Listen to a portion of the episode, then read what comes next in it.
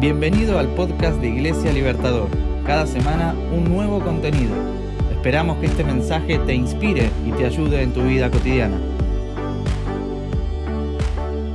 Hola, soy Mani y este es el capítulo Buscando Tesoros de la serie Subiendo al Monte. Me encantó el título de esta serie. Me imaginé una multitud de personas trabajadoras en su difícil vida de más de 2000 años, entre las redes llenas de peces, animales que vender en el mercado, cosas que necesitan reparaciones, casas por construir, niños y familias que atender. Y aún así, muchos de ellos dejaron todo de lado por un rato, unas horas, e hicieron el esfuerzo de subir al pie del monte y buscar un lugar para escuchar a este maestro diferente, compasivo y poderoso, que los entendía y tenía mucho para decirles y enseñarles. Hoy parece que nos pasara lo mismo, ¿no? Tenemos similares ocupaciones, preocupaciones y urgencias como tenían en el momento.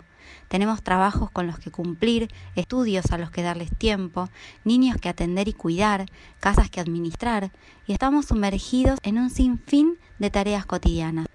¿Podemos apartar un rato para pensar en estas palabras dichas hace tanto tiempo? ¿Tienen algún valor para nosotros hoy? ¿Dónde estamos poniendo todo nuestro foco, nuestro esfuerzo? Nuestro tiempo, ¿cuáles son nuestras mayores preocupaciones? ¿Qué cosas valoramos por sobre otras? En otras palabras, ¿cuál es nuestro mayor tesoro? En estos versos que vamos a pensar juntos, Jesús nos habla sobre el dinero y nuestra relación con las posesiones y los tesoros, o sea, aquellas cosas que tienen valor para nosotros.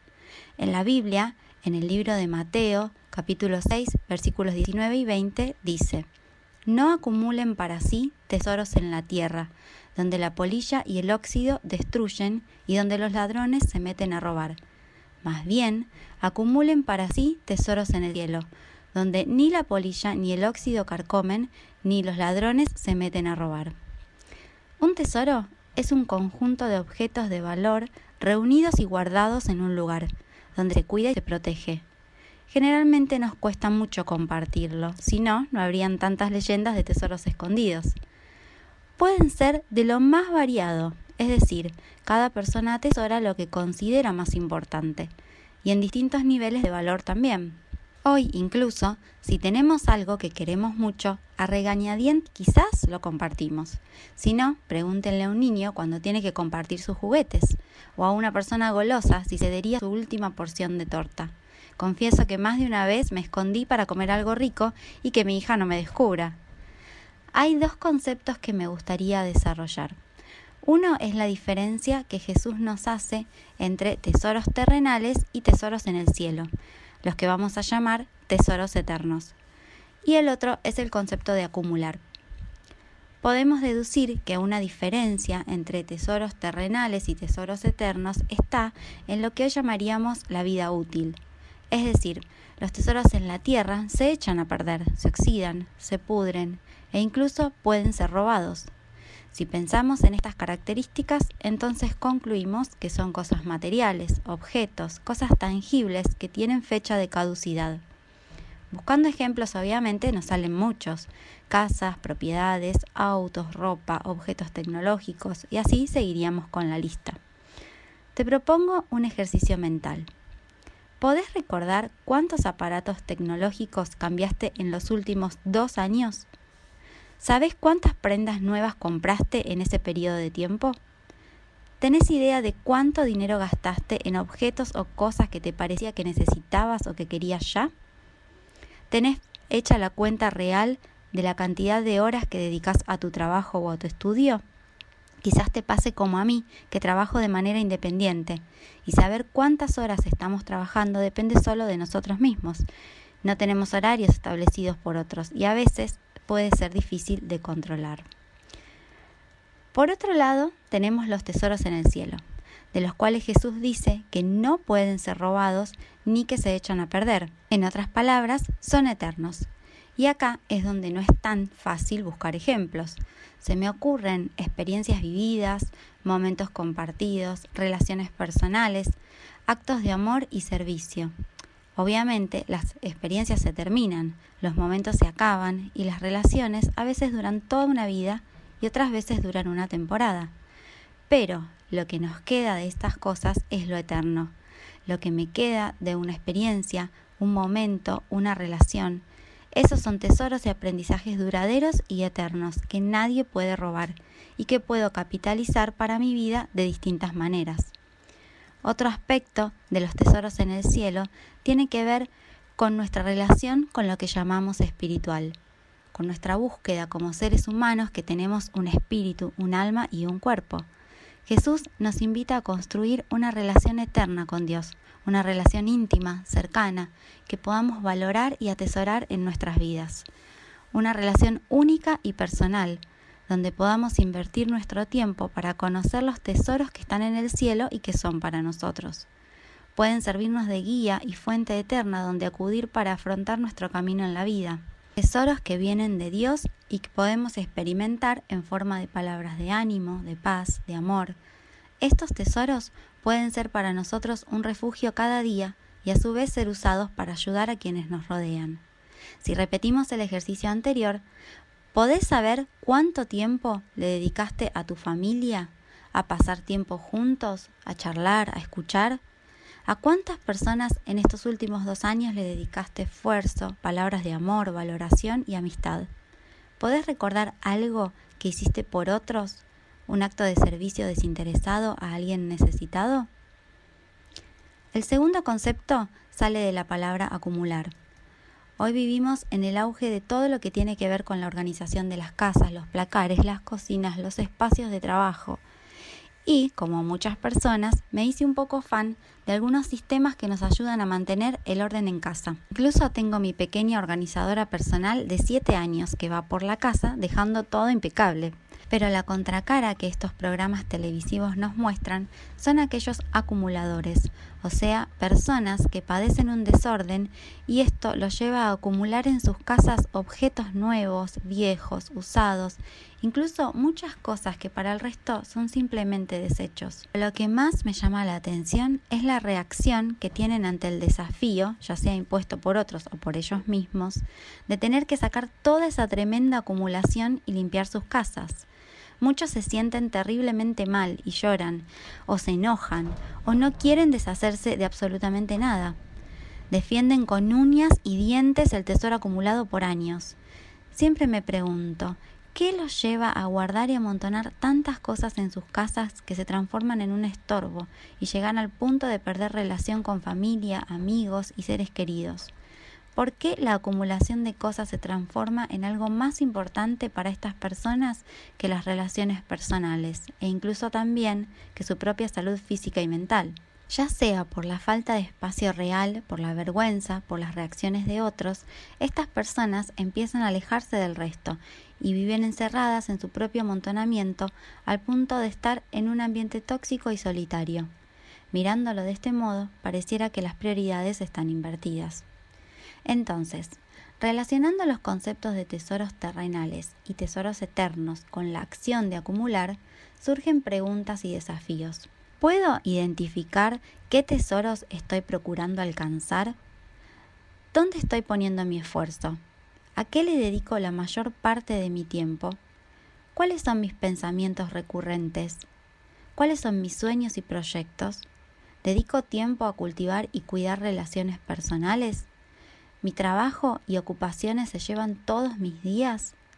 ¿Soy consciente del valor de mi tiempo y mis recursos? ¿Dónde los invierto? Sí, son muchas preguntas, pero nos animo a que tratemos de pensarlas con la mayor honestidad posible.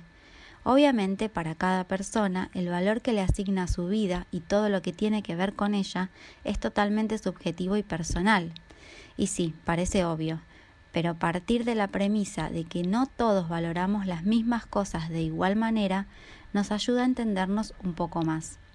Sé que esto es un tema muy amplio y que da para mucho. Podemos pensar al menos una base en estos minutos que no sea de alguna manera un disparador a reflexiones futuras. Siguiendo el hilo, Jesús continúa sus enseñanzas en Mateo 6, 21 diciendo, Porque donde esté tu tesoro, allí estará también tu corazón. De alguna manera pareciera que tenemos nosotros la opción de elegir dónde poner nuestro tesoro, porque podemos decidir cuáles son nuestros tesoros. podemos elegir el valor que le damos a todo lo que nos rodea. En palabras es fácil, pero llevarlo a la acción no es tanto. Luchamos con ideales sociales, presiones, necesidades de todo tipo, de las reales y de las creadas, y muchos estándares que cumplir. Pero Jesús nos está recordando y desafiando en este tema, a plantearnos una manera de valorar todo lo que nos rodea y lo que tiene que ver con nuestras decisiones de cada día. En los versículos 19 y 20 nos dice claramente que no acumulemos tesoros en la tierra, sino que acumulemos tesoros en el cielo, tesoros eternos, porque allí estarán seguros. Es decir, nuestra inversión será la mejor, la que no podemos perder de cierta manera nos plantea una escala de valores entre las cosas terrenales y las cosas del cielo, que no son físicas o materiales. Cabe aclarar que hablamos de una acumulación, como vimos antes. No está diciendo que no importan las cosas materiales de esta tierra. Varias cosas terrenales son necesarias, una casa donde vivir, un trabajo para nuestro sustento, ropa, alimentos, esparcimiento, y algunas cosas que son buenas y que las necesitamos pero la diferencia que Jesús nos plantea es un poco más allá. Está en la acumulación de estos tesoros, es decir, acumular como una acción que requiere esfuerzo y tiempo, dos valores imprescindibles que no podemos recuperar y que son limitados. Acumular es juntar tanto de algo que ya no tenemos espacio ni tiempo para darle uso, y entonces se transforma en un estorbo y se echa a perder. La palabra tesoro nos habla de algo que para cada uno tiene muchísimo valor, como ya lo hablamos, y nos lleva a poner ahí nuestro corazón. ¿Qué entiendo por corazón? Generalmente al corazón se lo describe como el motor de nuestra vida. Si no hay corazón, no hay vida. Es el impulso que nos hace levantarnos cada mañana y empezar el día. Y también lo asociamos con lo que sentimos y con lo que nos mueve a tomar decisiones. En la Biblia hay un proverbio, el 4.23, que nos dice, sobre todas las cosas cuida tu corazón, porque éste determina el rumbo de tu vida. Por lo tanto, donde pongamos ese motor, ese impulso y todo lo que nos importa, eso de alguna manera va a marcar el rumbo de nuestra vida. Así como definimos al corazón como el motor del cuerpo, el ojo representa la lámpara de nuestra vida. Volviendo a Mateo 6, versículo 22 y 23, nos dice, El ojo es la lámpara del cuerpo. Por tanto, si tu visión es clara, todo tu ser disfrutará de la luz. Pero si tu visión está nublada, todo tu ser estará en oscuridad. ¿Cuál es entonces la relación entre el corazón y los ojos? Si bien el corazón es el impulso y motor que hace que pongamos nuestra vida en funcionamiento, los ojos son la lámpara que nos muestran a dónde dirigirnos, nuestra visión. Si no tenemos una visión clara de a dónde queremos ir, estaremos a la deriva. Depende de cuán clara o cuán oscura sea nuestra visión, nuestro corazón puede tener un rumbo o tener otro. Y si nuestro tesoro, eso que más nos importa en este mundo, habita en lo profundo del corazón, ¿No vale la pena entonces examinarnos para ver las opciones que tenemos por delante y ser sabios en elegir a qué cosas le vamos a dar importancia en nuestra vida? En el versículo 24 del capítulo 6 Jesús continúa, Ningún esclavo puede trabajar al mismo tiempo para dos amos, porque siempre obedecerá o amará a uno más que al otro. Del mismo modo, tampoco ustedes pueden servir al mismo tiempo a Dios y a las riquezas. Probablemente para nosotros hoy las palabras esclavo, esclavitud, servidumbre o servir no tengan tanta actualidad. Probablemente no las veamos en nuestra vida cotidiana con todo lo que ellas significan, aunque sí podemos saber a qué se refieren y quizás veamos algunas formas de esclavitud en nuestra sociedad. Según la definición, esclavo es aquel que carece de libertad y derechos propios por estar sometido de manera absoluta a la voluntad y el dominio de otra persona que es su dueña. Gracias a Dios, en gran parte del mundo, la esclavitud como tal fue abolida, pero sí encontramos formas más o menos complejas de esclavitud. Lo podemos tomar como el concepto de estar bajo el dominio de algo o de alguien que esto sea señor de la vida de esa persona. Por eso Jesús hablaba a las personas de esta época con ejemplos que ellos conocían muy bien, situaciones concretas que les eran familiares y cotidianas, para luego llevarlo al plano de las cosas espirituales. Hoy podemos hacer lo mismo. Jesús utiliza estas palabras para que entendamos bien a lo que se refiere cuando nos dice que es imposible ser esclavo de dos amos, porque cuando una persona era comprada por otra, pasaba a ser su esclavo personal, su propiedad Solo uno podía ser el dueño. No se podía tener dos amos. Cada esclavo tenía un amo al que servir hasta que éste decidiera qué hacer con su vida. Entonces, no es posible servir a dos dueños. En este contexto y situación bien conocida por quienes estaban escuchando el Sermón del Monte, Jesús les dice, de igual manera, no pueden tener dos dueños, o sirven a Dios o sirven a las riquezas, en otras palabras, al dinero. Otra vez tenemos que hacer un esfuerzo para entender cabalmente lo que implica servidumbre, porque si no, podemos pensar rápidamente que Dios y el dinero son enemigos, y esto no es lo que Jesús nos está diciendo. Un siervo, un esclavo, no tenía tiempo libre, ni posibilidades de elegir, ni recibir un salario por su trabajo, ni vacaciones, ni aún la libertad de que sus hijos pudiesen elegir. Me angustia pensar una vida así y seguramente a vos también. Lloro cuando veo películas sobre la esclavitud y la injusticia que se sufre por no tener una voluntad propia. Si podemos trasladar esta comparación al plano de lo espiritual, ser esclavo de las riquezas o del dinero implica que todo nuestro tiempo, vida y esfuerzo sean dedicadas al servicio de procurar riquezas, es decir, tesoros terrenales vivir sometido para satisfacer deseos materiales a toda costa y pagando el precio más alto que es nuestra vida, aun cuando estos tesoros puedan ser robados o caduquen.